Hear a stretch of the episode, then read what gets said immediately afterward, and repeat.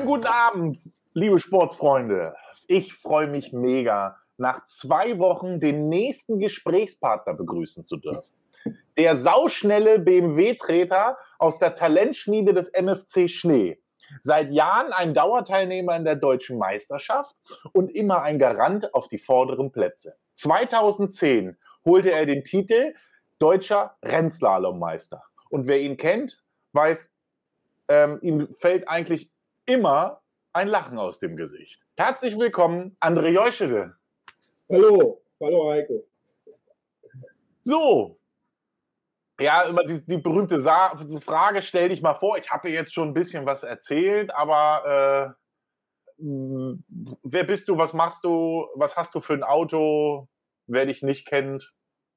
Ja gut, also das Auto sieht man hinter mir, dass ich im Moment fahre, aber dann fange ich bei mir an, bin ja Motorsport mit zwölf Jahren angefangen, also 82 mit dem Kartslalom und dann ähm, irgendwann 1988 bin ich 18 geworden und bin eigentlich sofort angefangen, Motorsport zu machen im Slalom. Und angefangen damals auf Auto Bianchi. In den ersten Jahren, das war das Auto von meinem Bruder, da sind wir zusammen drauf gefahren. Dann äh, später dann Polo 75 PS GT in der G4 damit dann eigentlich bis, glaube, bis 94 durchgefahren und habe dann als Studium kleine, Studien anfing eine kleine Pause gemacht. Bin dann ja, mehr oder weniger ein bisschen sporadisch auf dem Honda mal gefahren. Später hat es mich dann wieder gerissen, bin dann irgendwo auf dem 318 ES, habe ich überlegt, den zu nehmen. Bin dann auch erst noch während des Studiums ähm, ja, zeitweise eingesetzt, aber nur mit dem Fahrwerk, sonst noch nichts dran gemacht. Und ja, dann ab 2000 oder noch nicht mal ab 98, 99 rum bin ich dann wieder komplett durchgefahren bis heute halt. Also schon über 30 Jahre Motorsport. Wahnsinn, sage ich immer. Ich finde es auch mal faszinierend. Du bist einer von denen, die eigentlich dauerhaft durchfahren. Also du hast ja eigentlich kein Jahr ausgelassen, wenn man mal so in der, in der Liste guckt. Nee, eigentlich nicht. Eigentlich so klar mal sporadisch, weil das vom Studium her nicht passte alles. Aber äh, sonst eigentlich immer dabei geblieben. Zwischendurch ein bisschen noch Tennis gespielt mal und dann halt weniger gefahren bin, aber sonst eigentlich immer dabei geblieben. Ja, Wahnsinn. Ähm, du hast mir ja so ein paar Fotos geschickt. Und ähm, die nächste Frage, die eigentlich immer so in den Raum kommt, Jetzt hast du 30 Jahre Slalom gemacht. Hast du eigentlich nie mal gesagt, oh, ich könnte mal Rundstreckenrennen, Bergrennen fahren oder das würde mich auch mal interessieren, so Bergrennen oder sowas? Ja, also sag mal, das Einzige, was ich wirklich gesagt hätte, also gut, Rallye ist bestimmt auch interessant, aber ich glaube, da ist der, wenn man da nicht mit einsteigt oder sowas, dann fehlt auch einem mehr oder weniger die, die Erfahrung da und ist halt auch ein bisschen gefährlicher alles und wenn man dann nicht dran geboren wird, ist es wahrscheinlich schwer, da reinzukommen. Und sonst hätte ich eigentlich immer gesagt, gut, Bergrennen würde ich eigentlich auch mal gerne fahren. Aber eigentlich irgendwo noch nicht zugekommen. Und seitdem es den Rennslalom gibt, reicht, reicht das eigentlich auch, sage ich mal. Ist ja zwar, geht zwar nicht berghoch, aber Geschwindigkeit und Streckenlängen sind ja eigentlich ähnlich. Ja. Ich glaube, gegenüber manchen Bergrennen sogar schneller. Also jetzt mal, wenn man mal Wohlsfeld nimmt zum Beispiel. Ja. Das ist ja eher so ein Clubslalom. Also nicht den Berg, mit, mit den Bergfahrern nicht entgegentreten. Also ich habe auch nicht die Eier so hoch zu knallen, aber also von der Geschwindigkeit her einfach, da ist das doch schon was anderes. So, ich habe hier das erste Bild. Das fand ich eigentlich am interessantesten. Ja. Ja, erzähl mal, was, was da los? Das ja, ist kaputt nee, das war eigentlich, das war der Polo, der war am Anfang, als ich den gekauft habe, war der mal schwarz-rot, kam vom Dieter, vom Dieter Schöler, glaube ich, das alten habe ich den als Slalom-Auto gekauft. Bin dann, äh, ja, hab dann hier in Herdecke ist ja Interrad, Reit, die haben dann, war ein Bekannter von uns, oder den Sohn kannte ich den Vater, der hat uns dann äh, zwei Jahre gesponsert und das Auto lackiert, deswegen sieht der halt so schön aus jetzt nicht mehr, also sah der vorher so schön aus. Und das war jetzt ein Rennen in Barlow. Das war ein Speedway. Ähm, Strecke in Holland, kurz hinter der Grenze. Und da war früher, ich glaube, das waren die selbst die Obenkirchner auch, die das gemacht haben, weiß ich nicht mehr genau. Und ähm, ja, das war ein Oval, so halb mit leichten Steilkurven und da war halt äh, schön schon damals ein schnell, schneller Parcours aufgebaut. An ja. dem bin ich halt, äh, ja, wir sind mit Sportreifen gefahren, die damals die Dunlop D 68 oder 86 hießen sie. Und ich mit meinem Bruder zusammen. Äh, ja, eigentlich war ich da schneller, lag eigentlich in der G4 vorne und ähm, war auch letzter, letzter Starter und äh, wollte halt hinten nochmal die Zeit nochmal ein bisschen schneller machen und dann, es war halt, die Strecke war trocken und ja, hat aber vorher geregnet, sodass neben der Strecke so ein bisschen feucht war. Irgendwann hatten die so eine Doppelgasse und da bin ich dann mit dem Heck wohl ins Feuchte gegangen und dann ging es ja, rechts ab in die Leitplanke. Frontal und wieder rausgedreht. Ja, das war, war halt schade. Und in der Pokal steht da noch. Der Pokal ist von meinem Bruder, der dann, glaube ich, am Ende noch gewonnen hat, die Veranstaltung. Ja, der kleine Bruder zerstört das Auto, der große gewinnt. Wunderbar. Ja, genau. Aber das war mein Auto. Ach, das war dein Auto. Also, okay. Dahinter sieht man vielleicht noch, wenn das einige kennen, der Seat gehörte auch zu uns und ähm, der Polo mit dem Winterschallaufkleber, der gehört dem Carsten Bovensmann. Der ist damals auch mitgefahren. Ich weiß nicht, du kennst den, glaube ich, nicht mehr. Der war auch bei uns im Verein, kam aus Witten hier aus der Gegend. Mit dem sind wir eigentlich so die ersten deutschen Meisterschaftsleute viel zusammengefahren. Genau, da das ja hier auch als Podcast ohne Video übertragen wird, also da, äh, wir sehen ein ähm, Polo 86C der vorne rechts eigentlich nur noch einen zerfledderten Kotflügel hat. Ähm, die Sponsoraufkleber nenne ich, benenne ich jetzt mal nicht, denn wir wollen ja keine Sponsoring betreiben hier. Genau. Das mhm. nächste ist ein typisches Bild, ein E30 auf zwei Rädern. Ja, das ist normal. Ja, ich, äh, wir hatten ja kurz vorher uns gerade auch unterhalten und ja da kam ja die Geschichte, ich hatte mal einen silbernen, den habe ich aufs Dach gelegt und dann habe ich den gekauft. Da kommt mir natürlich gleich der Gedanke, der ist auch gleich auf dem Dach. Nee, also das war die Strecke, ist Hockenheim, früher eigentlich auf der Parabolika, jetzigen Parabolika, eigentlich immer eine schöne Slalomstrecke aufgebaut wurde, immer zu Ostern. Und da sind wir halt viel gefahren und da gab es eine Ecke, wo man eigentlich mit dem ja, BMW reinfahren konnte. Die gibt es mehrere im Slalom und da weißt du genau, an der an der Kurve geht das Auto auf zwei Rädern hoch. Und das konnte man eigentlich mit dem BMW E30 relativ gut kontrollieren damals. Mhm. In Bitburg gibt es auch so eine Ecke, wenn man auf den Platz zurückfuhr, da ah. steht das Auto auch immer auf zwei Rädern. Das konnte man damals mit dem E30 eigentlich relativ gut kontrollieren. Jo. Jo. Warum auch nicht? Ja. Genau. Ja, das sind so die typischen zwei Bilder. So habe ich dich auch kennengelernt mit dem Auto. Mhm. Du hast ja den blauen 2010 bekommen, ne? Oder gekauft? Genau, 2010 habe ich den gekauft, richtig. Okay, genau. Da bist du dann ja auch gleich ähm, deutscher Rennslalom-Meister im ersten Jahr mit dem Auto geworden. Ja, richtig. Ja, das war war halt, wir haben, ich habe das Auto damals, bin ich mir heute noch dankbar, mit Rainer Krug zusammen aufgebaut oder er hat mir mehr oder weniger geholfen. Wir sind zusammen, äh, haben das Auto zusammen gekauft, sind dann auch nachher noch zusammen nach Tschechien gefahren, wo der, die Zelle eingeschweißt wurde. Und fahrwerkseitig habe ich dann alles bei uns hier über Bildstand selbst gemacht und ja, im Grunde um die Technik war aber war halt alles bekannt. Es war jetzt kein neu erfundenes Auto. Man wusste, was für Fahrwerke da reinkommen und deswegen hat das Auto auch zusammengebaut und sofort eigentlich funktioniert. Ist auch ein M3. Ist auch ein M3. Also, also so Motor, Getriebetechnisch funktionieren die ja schon gut. Ja, ich hatte ja, davor hatte ich ja den schwarz-weißen, der erst als, 3, als 318 IS und dann als 320 IS lief und nachher zuletzt äh, mit einem M3-Motor mit 2,3 Liter in ein paar Überliter habe ich den eingesetzt und ja, nur am Ende wurde es dann 2008, 2009 waren dann die Chancen, mit dem Auto nach vorne zu fahren, eigentlich gering, wenn man nicht viel am Motor machen würde. Und deswegen habe ich damals entschieden, weil S14-Motor umzubauen oder da noch mehr Leistung raus, wird halt einfach zu teuer und ich habe die ganzen S14-Teile damals verkauft und davon eigentlich das Auto dann gekauft und aufgebaut. Ja, das sind diese unbezahlbaren Motoren heutzutage. Ja. Genau. Sum Summe mal 14 oder irgendwie sowas.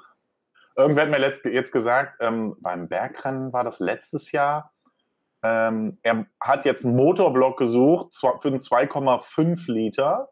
Mhm. Er hat jetzt einen gekauft, der war relativ billig mit 12.000 Euro. Da dachte ich auch so, wow, ja, das ist ja günstig. Mhm. Kaufen sich andere ein Auto für. Ja. Also man sieht es im Moment 318 Ti Cup ist ja so das, in, der Rundstrecke im Moment der Einsteigersport, kriegst du für 15.000 fertiges Auto. Ja, das ist richtig. Also, sag mal, damals, als ich den 2010, als ich den aufgebaut habe, wird das auch so in der Preisklasse gelegen, aber wenn überhaupt. Rechnerisch am Ende, ja, mit, aber so am Anfang war so das Auto hat, glaube ich, damals 6.700 Euro gekostet. Darf man heute keinem erzählen. Nein, nein, geht nicht. Geht nicht. Ich, ich finde auch mal, früher waren Autos billiger, oder? Mhm. Mein erster Golf 2 habe ich für 1000 Euro gekauft, Fahrwerk reingebaut, alles was dazugehört. Heute versuche ich den gleichen Golf 2 90 PS GL, also eigentlich die Dreckskiste ever, 5.000, 6.000 Euro. Ja, die haben sie 1,9 Millionen Mal gebaut, den Golf 2. Der, der kann doch gar nicht so teuer sein. Da gibt es doch so viele. Da gibt es keine mehr. Ja, gut. Die Abwrackprämie 1 und 2 hat natürlich, denke ich mal, eine Menge zerstört, ja. Ja, das stimmt. Ja, das waren natürlich schon mal spannende Bilder. Ich glaube, mit dem Polo bist du damals auch in Hagen gefahren, wo mein Vater gefahren ist. Da ist Stefan, glaube ich, auch deutscher Meister geworden, ne? Ja, also mit dem Polo sind wir viel früher. Wir hatten ja als MFC auf dem Schnee, hatten wir auch äh, selbst eine Veranstaltung immer einmal im Jahr auf der Hagener Kartbahn. Das waren dann am Ende fünf Vereine, fünf Veranstalter um den Jörg Frischkorn Slalom-Pokal. Und da sind wir halt mit dem Polo sind wir unheimlich viel in Hagen gefahren. Das waren auch immer spannende Rennen, weil das ging mir immer drei, vier Polos in der G4 oder fünf und da ging man nur noch um Hundertstel war immer, ein Zehntel, der mal 15 Hundertstel davor und wenn am Ende gewonnen und das war eigentlich fast immer eine Glückssache. Ja. Ja, was ähm, heute kam ja wieder die nächste Absage für Slalom rein und Bergrennen haben sie jetzt auch wieder abgesagt. Mhm.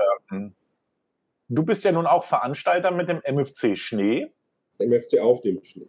Auf, oh, oh. Entschuldigung, nein.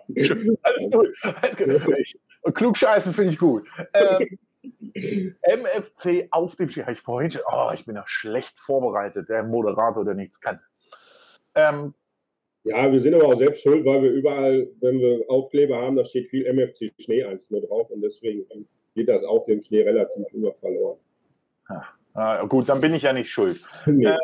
Ähm, glaubt ihr, dass ihr veranstalten könnt im September? Oder hofft ihr? Oder Habt ihr schon eine Maßnahme geplant mit Desinfektion, Körperdusche? Wir haben ja letztes Jahr auch veranstaltet eigentlich.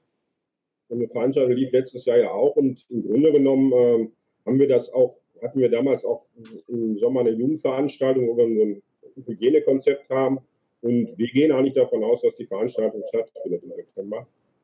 Aber das wird sich Sommer wahrscheinlich zwei Monate vorher entscheiden. Oder anderthalb Monate oder sowas, ob man das ist. Aber ob dann ob wir die Genehmigung einfach kriegen von Ordnungsamt. Ja. Ja, ist ja Wahnsinn. Also ich habe jetzt, ich glaube, am Hockenheim war dieses Wochenende auch eine Veranstaltung, also heute von irgendeinem ja. Porsche Club oder so. Das funktioniert.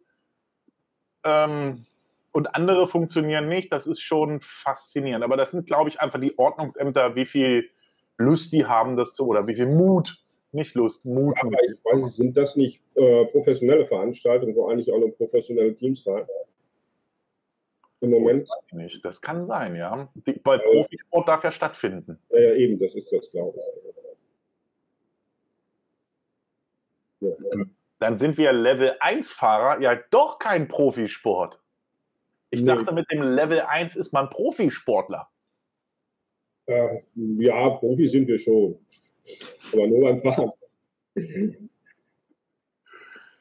Ja, was Profisport und Breitensport ist, das ist ja gerade als Fahrer wundert man sich immer, dass auf der Rundstrecke, Langstreckenpokal immer als Breitensport gezählt wird. Und wir als Slalomfahrer, die eigentlich äh, ja, größere Menge ausmachen, äh, kennt man ja gar nicht. Ja, ja ein, ein, ein NLS, also VLN früher, lief ja heute auch. Ne? Also die ja, sind auch gefahren. Ne? Also ich habe es vorhin noch bei live bei YouTube gesehen. Irgendwann habe ich auf Englisch umgeschaltet. Das fand ich viel interessanter. Also nichts gegen die Kommentatoren, ich finde die super. Aber mal auf Englisch war auch cool. Mhm. Ja, zurzeit hast du gesagt, fährst du den M3, natürlich immer noch deutsche Rennslalom-Meisterschaft und da, wo du Lust hast, wahrscheinlich? Ja, eigentlich. Ja, deutsche normal, wo ich Lust habe, aber eigentlich Rennslalom-Meisterschaft ist eigentlich immer geplant und dann gerne alle Veranstaltungen früher in Wittbrüch, die halt immer sehr schön waren und das, wo es wirklich eigentlich Spaß macht. Ja. Das wird weniger, habe ich das Gefühl. Mm, ja, also bedingt auch ähm, weniger, weil ich letzten zwei Jahre auch hier beruflich ziemlich eingespannt war und wenig Zeit hatte. Dass ich da mal gesagt habe, nicht jedes Wochenende unterwegs zu sein. Die letzten beiden Jahre war das sowieso, oder dieses Jahr und letztes Jahr, man da fahren konnte. Also da hatte sich der mir nicht so viel überschnitten, dass ich wirklich nur einmal in Döllen fahren konnte. Naja, das ist ja auch jetzt gerade letztes Jahr durch Corona so viele Wochen hintereinander. Ich fand es dies Jahr auch schon teilweise sehr knapp da ein, zwei Wochen hintereinander weg. Das ist schon schwierig. Du bist ja nun auch selbstständig. Man muss ja auch zugucken, dass man auch in der Corona-Krise irgendwie den Arsch an die Wand kriegt. Mhm. Und dann noch Motorsport und Urlaub will man auch. Familie gibt es ja auch noch irgendwie so nebenbei. Aber ja. bei euch ist das ja ganz easy. Ja, nee, das, das klappt bei uns gut, weil wir nehmen ja meistens die Wochenenden auch, äh, fast ist eigentlich immer Mini-Urlaub. Weil es ist halt immer, du fährst halt freitags los, kommst montags wieder und es ist halt immer aus der Firma raus und mal was anderes sehen. Das ist eigentlich immer so ein kleiner Mini-Urlaub. Klar gibt es dann natürlich auch irgendwann im Sommer mal richtig Urlaub, hoffentlich. Ja, ja. Da gibt es ja so schöne Ecken, die wir ja schon kennen, St. Peter-Ording oder sowas, da wo man gerne mal hinfährt. Ja, ja. Da. Genau. Das Foto, wie ich mit dem Rennwagen am Strand stehe. genau. Ah, das war doch schön. Zu, zu dritt wart ihr oben, ne? Ralf, Hans-Martin und ihr, ne? Ja, ja, genau. genau. Lukas war auch noch dabei. Ah ja, ja gut, anhängen Sie. Naja. Äh, ich mal Ralf dazu gezählt. Ja, ähm, dein Auto kommt ja jetzt so langsam in die Jahre. Ne? 2010, es ist schon zehn Jahre alt und ähm, wie man dich kennt, lässt das Finish langsam nach. Es wird eher schwedisch. Und ähm, ja. hast du noch mal irgendwann eine Idee für ein neues Auto oder eine Lust? Und Im Moment nee, ist nichts zu sehen. Also ich sag mal, eigentlich sollte noch ein bisschen was gemacht werden. Motor mäßig, sage ich mal, ist jetzt eigentlich ja, kein großer Umbau, vielleicht noch ein paar Anpassungen oder sowas, aber sonst Fahrwerk müsste mal überholt werden und irgendwann soll er auch mal wieder schön werden, richtig. Das ist eigentlich alles geplant, aber ein neues Auto ist nicht mehr geplant. Nee, okay. Er ist ja nicht so wie bei mir alle drei Jahre ein neues Auto irgendwie. ich hatte schon mal, hab schon mal überlegt, wenn er den gut verkauft, ob man nicht was anderes macht, Z4-mäßig oder sowas, aber weiß ich nicht, ob das am Ende alles wieder funktioniert. Du fängst von vorne an und eigentlich funktioniert der ja. Ja, äh, die Erfahrung, die ich gemacht habe mit den neueren Fahrzeugen ist, wenn man da nicht ein Endmodell nimmt, gibt es ja auch keine Differentialsperren. Und dann wird es irgendwie immer teuer. Dann muss man auf bestimmte Hersteller zurückgreifen. Naja, das stimmt. Und deswegen, eigentlich ist das noch so, die letzten Audi, sagen wir E46 wäre noch eine Möglichkeit, da den M3 zu nehmen. Aber alles, ich glaube, das ist das Letzte, was man so wenn man das selbst machen will, alles und was man da eigentlich noch machen kann. Ja. Das stimmt, die werden langsam nicht mehr bezahlbar. Obwohl ich jetzt äh, festgestellt habe, dass auch die E30 Hinterachsdifferentiale, die kurzen Mitsperre, auch schon sehr teuer geworden sind. Also das ist schon nicht ohne. Ja, da freue ich mich, dass ich noch zwei im Keller liegen habe. Die Rente ist gesichert. Oder wie sagt man da so schön? Ja, ja wunderbar. Ähm, gibt, es, gibt es jemanden, den du dir vorstellen könntest hier oder den du dir wünschen würdest, vielleicht auch mal in einem Podcast zu hören über seine Zeiten, über seine Erfahrungen oder sowas? Ja, gute Frage. Also eine Menge, sage ich mal. Also wie gesagt, alle, die eigentlich schon lange dabei sind, vielleicht, die, die was zu erzählen haben, ähm, weil die, eigentlich auch so mit mir in der gleichen Zeit angefangen sind. Das sind natürlich auch, mal, die aus dem Süden, mit denen wir früher sehr viel zusammen gemacht haben, von, vom Reinhard Nuber bis Hans-Martin Gass und aber auch, was ich, ähm, ja, Mario Fuchs ist bestimmt auch mal interessant, den zu hören. Der hat bestimmt auch viel zu erzählen. Ähm, ich weiß nicht, sonst eigentlich, eigentlich einer, der immer dabei ist oder auch neue, ist eigentlich ganz egal. Ja, man müsste, möchte ja auch mal anders hören. Wenn ich jetzt, gerade habe ich mir das von Heinz selbst nochmal angehört und dass wir unheimlich viel parallel haben oder sowas oder dass wir eigentlich fast das Gleiche erzählen würden. Wenn ich Lieblingsstrecken nennen würde, was du ihn gefragt hast, bin ich genau auf die gleichen Strecken gekommen. Bei mir wird noch Eggenfällen noch vielleicht dazu zählen und ja. Ja, aber das waren auch schon die, also ich, ich bin im Nachhinein auch die Strecken durchgegangen und ich habe auch so gedacht, so, ja, was war denn wirklich geil? Und wie du auch sagst, Eckenfelden. Mhm. Und aber Wunsdorf war echt schon die alte Döllen und Wunsdorf, die haben irgendwie immer total gekracht. Das Wunsdorf, Döll. Und was natürlich auch klasse war, ich meine, die sind weniger gefahren, weil die nur zweimal veranstaltet haben, das war der 5000er in Jever oben. Ja. Für mich natürlich das eine Auto gekostet hat, aber das war auch der einzige Versuch, wo ich mal mit Avon gefahren bin. Der ist dann gleich in der Wiese gelandet.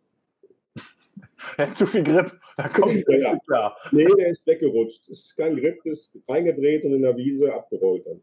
Ach so.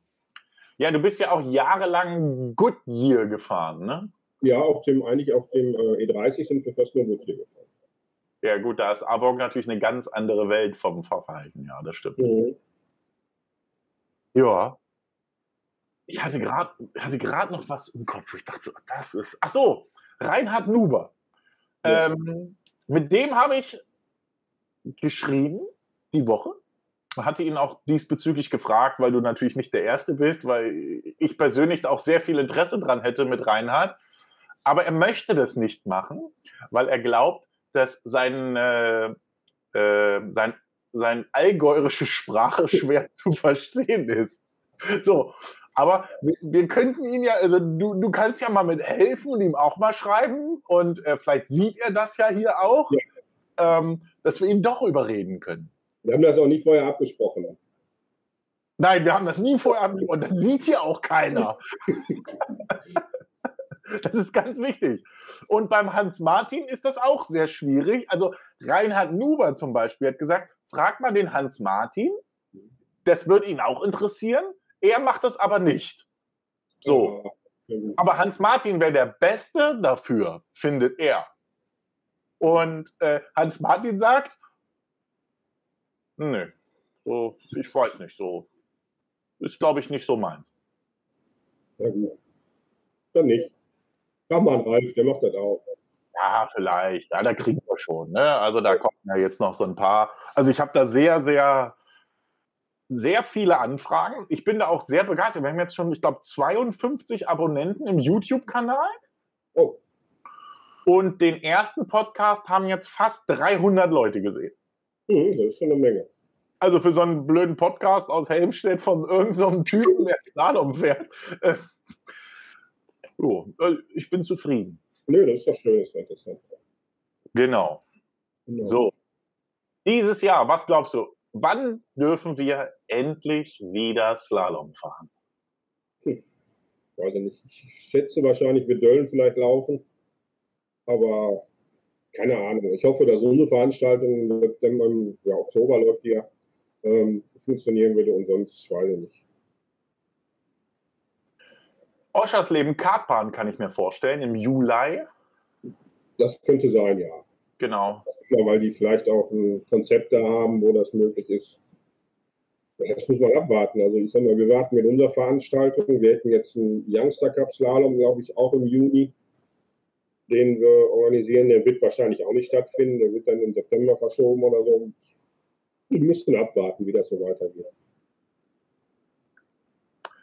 Ja, also ich finde es dieses Jahr anstrengender als gestern, muss, äh, als, letzt, als, gestern, als letztes Jahr. Irgendwie, ich habe das Gefühl gehabt, da lief das flüssiger ins Jahr rein. Dieses Jahr ist doch ein bisschen mit dem neuen Virus-Varianten etwas anders. Ähm, aber ich habe so ein bisschen die Befürchtung, dass wenn es jetzt Veranstalter gibt, wir einen noch größeren Run von Fahrern haben werden. Weil wenn ich gesehen habe, dass auf der Solitude vor zwei, drei Wochen, wer so alles da gefahren ist. Mhm. Ja, wird wie letztes Jahr sein. Wenn irgendwo eine Veranstaltung ist, dann werden alle die, die irgendwo noch fahren wollen, werden sich da drauf stürzen, denke ich mal. Ja. Da muss man schnell sein. Obwohl ich weiß noch, ich habe dieses Jahr auch noch keine Lizenz und ich weiß noch gar nicht, ob ich, ob ich was fahre. Das Auto steht immer noch so, wie wir es in Döllen abgeladen haben. Die müssen wir noch umbauen. Ja, deswegen. Aber Lizenz geht ja auch wirklich schnell. Mit dieser Online-Lizenz ist. Ja, das denke ich auch. Also Lizenz, deswegen habe ich auch noch nichts gesagt. Letztes Jahr habe ich überlegt, hast du eine Lizenz und fährst dann irgendwann im September bis das erste Mal gefahren. Oder bei den Endläufen, ja, Oktober, ne? weiß ich nicht. Und sonst hast du die gar nicht benutzt, aber äh, gucken, dieses Jahr geht das ja. Wenn anfangen, beantragen wir schnell eine und dann fahren wir noch ein bisschen geht ja online, ist ja easy. Und wir müssen ja auch den DMSB stützen. Der hat ja nun auch keine Geldeinnahmen mehr durch die DTM. Und nee, nee, das ist ja. Wahrscheinlich werden die Lizenzen nächstes Jahr noch ein bisschen teurer werden. Dann wieder. Ich habe das so über Dritte gehört, dass die wohl ähm, ein paar Probleme haben. Ja? Oh. Mal gucken, was dabei rauskommt. Wir werden sehen. Ähm, wir reden jetzt immer über den DMSB. Bist du schon mal ein NAVC-Slalom gefahren? Also darf man das überhaupt sagen, wenn man DMSB fährt, diese vier Buchstaben? Nee, so böse war ich noch nicht, nein. Bin ich wirklich noch nicht gefahren, aber eigentlich nur, weil ihm die Gelegenheit fehlte. Weil bei uns in der Gegend ist halt nichts und eigentlich sind wir auch früher immer genug gefahren. Also es war jedes Jahr war ausgebucht. Du hattest, weiß ich nicht, zehn Wochenenden, wo du unterwegs warst und da fehlte eigentlich nicht irgendwie ein anderer Slalom, den man da noch fahren müsste oder ist auch gar nicht darauf gekommen. Ja, bei, bei euch da in der Umgebung, da findet, glaube ich, auch, war früher jedes Wochenende irgendwo ein Slalom, oder? Ja, also jedes Wochenende, wir sind teilweise drei am Wochenende gefahren. Ja, also war immer also 40, 50 Slalom, 60 Slalom im Jahr, das war früher kein Problem. Ich habe mich gerade mit einem Freund unterhalten, ähm, Daniel Brusch, kennst du den noch? Der kommt bei uns aus der Region. Gifhorn ist immer so ein Toyota Starlet in der G6 und dann in der F8 gefahren. Sagt mir vom Namen her ehrlich nicht, muss ich sagen. Okay. Ähm, und wir haben 2007 haben wir begonnen und 2008 sind wir zusammen Welfenpokal gefahren. Mhm. Da, da gab es noch Nordsee Cup und alles so. Und wir haben einfach mal geguckt. In 2008 sind wir 63 Veranstaltungen gefahren. Ja, das ist so das geht. Es war, also wir sind irgendwie in Hungriger Wolf gefahren, Doppelveranstaltung an einem Tag. Ja, ja. Dann sonntags nach irgendwie so weiter östlich sind da auch eine Veranstaltung gefahren, G6, G4 und sind dann so nachmittags langsam zurück, sind dann wieder auf die A7 und dann war ein Clubslalom auf so einem äh, LKW-Parkplatz, haben da angehalten, haben gefragt, kann man hier noch fahren? Ja, aber mit Slicks ist nachmittags erst, also erst in einer Stunde. Jetzt könntet ihr noch nennen, eine Stunde vorher, das wäre Und dann sind wir da auch noch gefahren. Doppelveranstaltung. Wahnsinn. Und ja, ja, früher war das auch. Slicks runter. Scheiße. Ja? Ja, nee, das war früher hier auch. Du konntest halt wirklich immer, wenn das so geplant ist, dann bist du da gefahren, deine Haar oder die haben umgedreht. Veranstaltungen. Und da sind wir wirklich hier drei Veranstaltungen am Wochenende. Das war eigentlich auch so zwei, zwei Sonntags und eine Samstags oder sowas. Das ging schon mal. Ja, hm. geil. Würde ich, glaube ich, nicht mehr auf Reihe kriegen.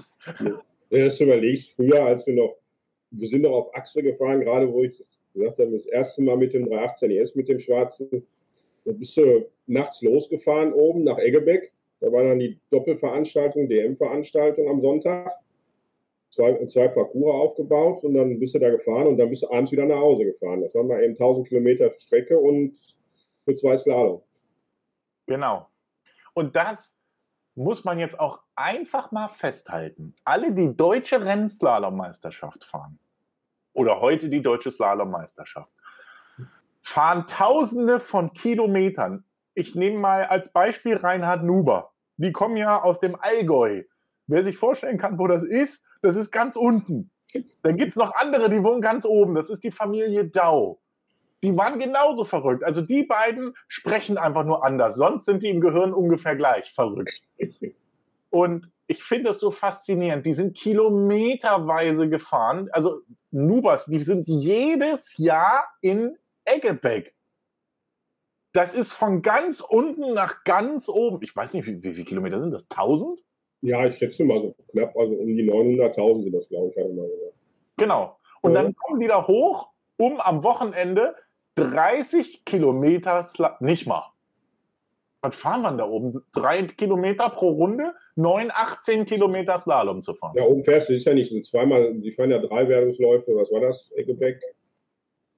Zwei Kilometer mal hier rum, 8, 16 und dann nochmal hungriger Wolf, wenn du Glück hast. Ja, Wahnsinn, ne? Mhm. Wenn du das einem auf der Nordschleife erzählst, sagt er, seid ihr bescheuert oder was? Irgendwer hat mal angefangen umzurechnen, was man denn pro Kilometer an Zeit aufwendet. Und äh, habe ich gesagt, das darf man nicht rechnen. Das ist, das funktioniert. Es geht ja auch nicht nur ums Fahren, es geht ja um alles. Es ist ja eigentlich so, dass man sich überall trifft. Du triffst immer ähnlich, ähnliche, meistens die gleichen Leute und es ist ja eigentlich immer obwohl die Veranstaltung am Ende ist nicht, das Schönste ist ja, dass du immer mit den gleichen Leuten oder mit bekannten Freunden zusammenhängst und das Drumherum vom Slalomfahren ist natürlich auch schön. Genau. Ja, das hatte der Heinz ja auch schon gesagt, mit seinen Unfällen und was weiß ich, dass man immer wieder in der Slalom-Familie irgendwo ankommt und plötzlich, ich, ich nehme aber das Beispiel, du kennst ihn gar nicht und plötzlich liegt er unter deinem Auto, Rainer Krug. Ja, ja. Auf einmal war die Antriebswelle aus meinem Auto raus. Hier, das ist kaputt. Äh, echt? Oh gut, danke. Nicht du. Wo hast du die, das Werkzeug her? Apropos Antriebswelle, da schulde ich eigentlich in Berlin noch eine Antriebswelle. Wir sind nämlich damals mal, schöne Geschichte, ja, jetzt noch nicht. Ich weiß gar nicht, ob der das, ob Klaus Henster damals schon da war, aber das weiß ich nicht. Auf jeden Fall, als du noch auf im Tempelhof gefahren sind, sind wir, das war, müsste 91 Grad nach der Grenzöffnung gewesen sein. Oder 92, weiß nicht, sind wir auf jeden Fall mit dem Polo auf Achse dahin gefahren, Reifen rein, zu zwei Mann darüber. Und sind dann meistens abends war es immer schön, haben wir uns irgendwo in der Stadt getroffen, haben gefeiert und dann morgens zur Veranstaltung, Räder gewechselt, technische Abnahme, eingeschlagen, Antriebswelle kaputt, Bock. Hat damals hat ja, heute hätte man sowas dabei gehabt, aber früher hast du das nicht, dann hattest du ja nichts dabei. Und zum Glück standen da irgendwelche Autos äh, in der Gegend rum, so waren mehr oder weniger Schrottautos, wo so Drexler oder irgendwas mitgefahren sind und die Polizei, glaube ich, sind da, ja, also ich Verfolgungsfahrten mitgemacht oder sowas. Und da stand ein Polo 1 noch dabei, ja, und dann, ich glaube, Stefan Gunze war damals noch dabei und sagt, ja, die Antriebswelle passt, kann man auch im Stand ausbauen. Ja, dann auf einmal war unsere wieder heil und da stand ein Polo mit einer kaputten Antriebswelle. Ja. ja. Und der Typ wollte irgendwann nach Hause fahren mit der Karre und hat keinen Vortrieb gehabt. Nee, nee, die waren, die waren abgemeldet, die waren also nicht mehr. ist jetzt schon über 30 Jahre her, ist glaube ich schon verjährt. Ja, genau. Seit gestern 30 Jahre, ab jetzt dürfen wir drüber reden. Ja, genau. Ja, das passiert auch manchmal. Ne? Also ähm, ich habe auch schon gesehen, dass Gruppe G-Autos von H-Autos Antriebswellen bekommen und die werden dann nach, der, nach Gruppe G wieder umgeschraubt in Gruppe H-Autos. Ja.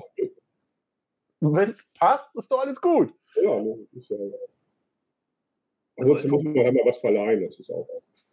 Ja, Sprit wird ja auch immer verliehen. Also das kenne ich ja, das haben wir beide ja auch schon öfter gehabt. Hast du mal fünf Liter oder zehn? Ja, was ist das für Sprit? Ja, ist klar. Immer, es wird immer interessant, wenn dann die Gruppe G-Autos plötzlich die 102 Oktan unbedingt benötigen, weil das andere nicht geht. Aha. Mein Golf lief auch mit 91 Oktan, aber 102 habe ich nicht gebraucht. Aber es ist, du kennst das ja, E30 brauchen ab einer bestimmten G-Level immer 102 Oktan. Ja, komisch, aber es ist, ich weiß auch nicht, das ist so. Weiß ich nicht. Gut. Also, Reinhard Nuber. Ja. Vielleicht kriegen wir ihn. Mal gucken. Ich werde weiterhin versuchen. Äh, wenn nicht, machen wir mit Untertitel. Das kann man hier einstellen. Ähm, kann man, ich sehe es auch gerade bei mir, Untertitel aktivieren. Ich weiß nicht, ob der, ähm, wie nennt man das dann, bayerisch, schwäbisch, alpisch umsetzen kann in Deutsch. Das könnte man vorher testen. ähm, aber Spaß beiseite. Ich finde, er redet nicht so schlimm bayerisch. Nein, kann man eigentlich verstehen. Und er kann sich auch anstrengen. Also er hat mir oft geholfen beim Übersetzen. Bei manchen, gerade wenn der Alkoholpegel etwas höher wird. Ja, du kannst doch vorher mal den Norbert Gapp fragen. Ja. Das wäre doch auch eine interessante Sache. Ja, genau, genau. Apropos, Jetzt fällt es mir gerade ein, wo, wo ich auf Alkohol komme. Unser Motto. Ach so. Eine Flasche Bier. Flasche Bier. Pülleken habe ich mit hier. Pülleken. Genau. Wie bin oh. ich da drauf gekommen eigentlich? Ähm, ich glaube, André trinkt immer ein Bier nach dem Rennen. Meistens, ja. Meistens. Und immer was anderes. Irgendwie habe ich das Gefühl.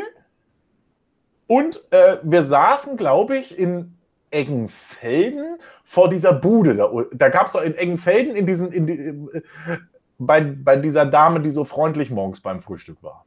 Ja. Da gab es da. Da gab es da unten so einen Kasten. Da hast du zwei Euro reingeschmissen, hast ein, äh, weiß nicht, was gab. Ein Bier raus halt einfach. Ja, ja. Und da hast du mir doch mal erzählt, du hast dich mal mit äh, Bierbrauen irgendwie auseinandergesetzt und hast schon viel probiert. Und dann sind wir auf den Unterschied zwischen Pilz und Lager gekommen. Kann das sein? Nee. Das wüsste ich jetzt eigentlich, also mit Bierbrauen habe ich noch nie auseinandergesetzt. Nein, aber dass du irgendwie, nein, nicht mit, sondern dass, dass du dich damit auch, du hattest irgendwie eine, eine Führung oder irgendwas und du, oder du hast dich belesen, den Unterschied zwischen Lager und Pilz und all so eine Sachen. Vielleicht hast du mir auch nur einen erzählt und wir waren beide besoffen und ich habe es geglaubt. Also es ist auch genau, alles genau, möglich. Genau, die Unterschiede liegen, weiß ich. Weiß ich jetzt gar nicht mehr. Helles ist halt, keine Ahnung, also Pilz, obergärig, glaube ich, helles untergärig. Aber was das genau ist, frag mich nicht. Also sonst ich glaube, dann hatten wir schon zu viel Bier und ich kann es nicht mehr das genau differenzieren. Aber dann war das nicht beim Frühstück, oder? Das war, nee, das war abends. Das war okay. definitiv abends. In Eggenfelden, das weiß ich noch. Aber ich glaube, wir kamen da auch aus einer Kneipe aus der Innenstadt. Also das war sehr spät abends und ich glaube, wir waren die letzten beiden, die gesagt haben, oh, wir holen uns noch ein Bier. Weiß ich noch. Das kann natürlich sein. Ja, super. Super. Dann erstmal vielen Dank, dass du mitgemacht hast. Ja, gern geschehen. Danke für die Einladung, Nachfrage. Genau. Und äh, ich hoffe, wir können uns bald mal wieder live sehen beim Fahren. Ja, das wäre das Schönste. Genau, dass der ganze Scheiß hier mal vorbei ist, aber ich glaube, das dauert noch ein bisschen. Gut. Dann äh, grüß schön, wir sehen uns. Einen schönen Abend. Mach's gut. Tschüss. Tschüss, grüß du auch schön.